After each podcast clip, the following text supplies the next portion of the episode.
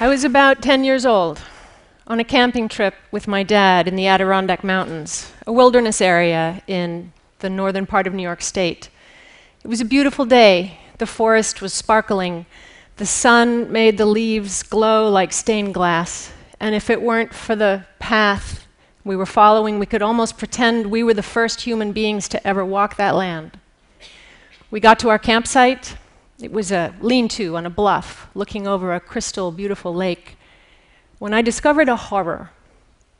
Behind the lean to was a dump, maybe 40 feet square, with rotting apple cores and balled up aluminum foil and a dead sneaker. And I was astonished, I was very angry, and I was deeply confused. The campers who were too lazy to take out what they had brought in, who did they think would clean up after them? That question stayed with me, and it simplified a little. Who cleans up after us? However, you configure or wherever you place the us, who cleans up after us in Istanbul? Who cleans up after us in Rio, or in Paris, or in London? Here in New York, the Department of Sanitation cleans up after us to the tune of 11,000 tons of garbage and 2,000 tons of recyclables every day. I wanted to get to know them as individuals. I wanted to understand who takes the job, What's it like to wear the uniform and bear that burden? So I started a research project with them. I rode in the trucks and walked the routes and interviewed people in offices and facilities all over the city, and I learned a lot, but I was still an outsider. I needed to go deeper. So I took the job as a sanitation worker. I didn't just ride in the trucks, now I drove the trucks. And I operated the mechanical brooms and I plowed the snow. It was a remarkable privilege and an amazing education. Everyone asks about the smell. It's there, but it's not as prevalent as you think. And on days when it is really bad, you get used to it rather quickly.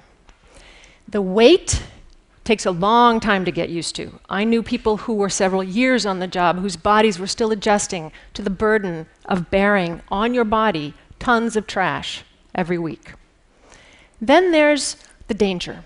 According to the Bureau of Labor Statistics, sanitation work is one of the 10 most dangerous occupations in the country.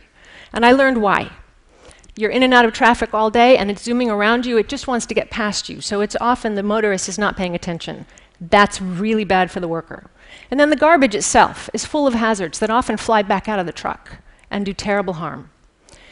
I also learned about the relentlessness of trash. When you step off the curb and you see a city from behind a truck, you come to understand that trash is like a force of nature unto itself.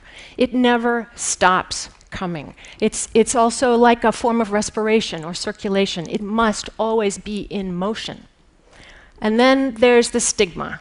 You put on the uniform and you become invisible until someone is upset with you for whatever reason, like you've blocked traffic with your truck, or you're taking a break too close to their home, or you're drinking coffee in their diner. And they will come and scorn you and tell you that they don't want you anywhere near them.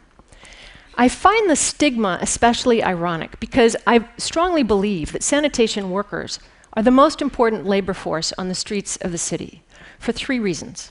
They are the first guardians of public health.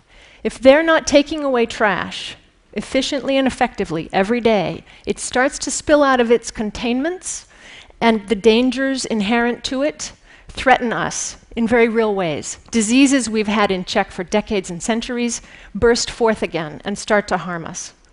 The economy needs them.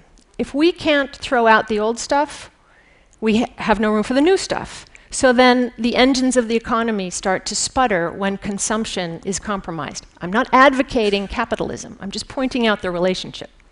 And then there's what I call our average necessary quotidian velocity. By that, I simply mean how fast we're used to moving in the contemporary day and age. We usually don't care for, repair, clean, carry around our coffee cup, our shopping bag, our bottle of water. We use them, we throw them out, we forget about them, because we know there's a workforce on the other side that's going to take it all away. So I want to suggest today a couple of ways to think about sanitation that will perhaps help ameliorate the stigma and bring them into this conversation of how to craft a city that is sustainable and humane.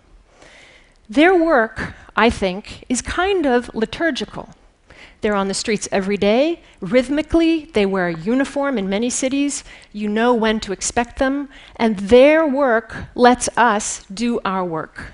They are almost a form of reassurance. The flow that they maintain keeps us safe from ourselves, from our own dross, our cast offs.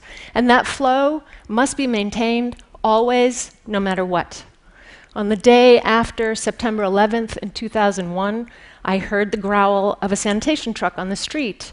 And I grabbed my infant son and I ran downstairs, and there was a man doing his paper recycling route like he did every Wednesday. And I tried to thank him for doing his work on that day of all days, but I started to cry. And he looked at me and he just nodded and he said, We're going to be okay. We're going to be okay. It was a little while later that I started my research with sanitation, and I met that man again. His name was Paulie, and we worked together many times, and we became good friends. I want to believe that Paulie was right. We are going to be okay. But in our effort to reconfigure how we as a species exist on this planet, we must include and take account of all the costs, including the very real human cost of the labor. And we also would be well informed to reach out to the people who do that work and get their expertise on how do we think about, how do we create systems around sustainability that perhaps takes us from curbside recycling, which is a remarkable success across 40 years across the United States and countries around the world, and lift us up to a broader horizon where we're looking at other forms of waste that could be lessened from manufacturing and industrial sources. Municipal waste, what we think of when we talk about garbage, accounts for 3% of the nation's waste stream. It's a remarkable statistic. So, in the flow of your days, in the flow of your lives, next time you see someone whose job is to clean up after you, take a moment to acknowledge them. Take a moment to say thank you.